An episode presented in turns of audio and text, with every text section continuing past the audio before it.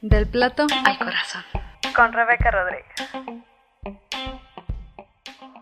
Hola, Soy Rebeca. y estoy muy contenta de comenzar este proyecto de audio porque me entusiasma poder platicar contigo de temas tan apasionantes como lo son la alimentación y todo lo que conlleve nuestro cuerpo. Por esta razón, he decidido comenzar por el principio, literalmente, y explicarte las principales definiciones que regularmente usamos los nutriólogos o el personal de salud cuando hablamos de estos temas. Y de ahí agárrate, porque ya sabiendo a qué me voy a referir en los siguientes episodios, estaremos en la misma sintonía. Comenzamos. Por nutrición nos referimos al proceso fisiológico de tu cuerpo para obtener los nutrientes que se encuentran en los alimentos. ¿Y qué es un nutrimento? Es aquella sustancia presente en diversas cantidades en los alimentos, combinados en conjunto, y estas sustancias proporcionan los medios necesarios para generar la energía que requiere cada célula de nuestro organismo. O bien, ayudan en los procesos de todas las reacciones metabólicas que nos hacen estar vivos. Cuando hablamos de alimentación, nos referimos a todo un contexto y serie de procesos, acciones o determinantes que nos llevan a comprar, preparar y consumir los alimentos. Este, por tanto, es mucho del asunto que nos interesa para entender y modificar la manera en que comemos. Aquí, incluso, nos vamos a encontrar con la parte cultural, psicológica, social o cualquier contexto que implique que un alimento termine en nuestro plato.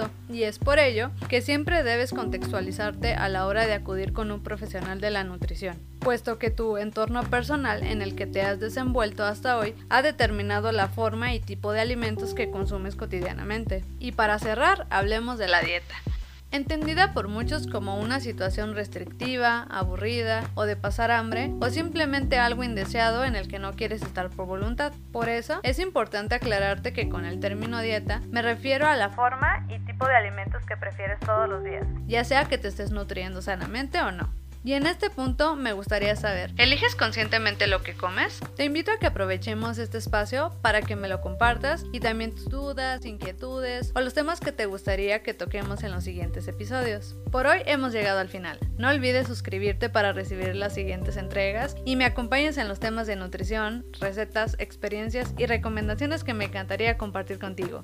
Encuéntrame en Facebook como arroba rebecarodríguez.nutricioninteligente o en Instagram como rebecarodríguez.ni. Hasta la próxima.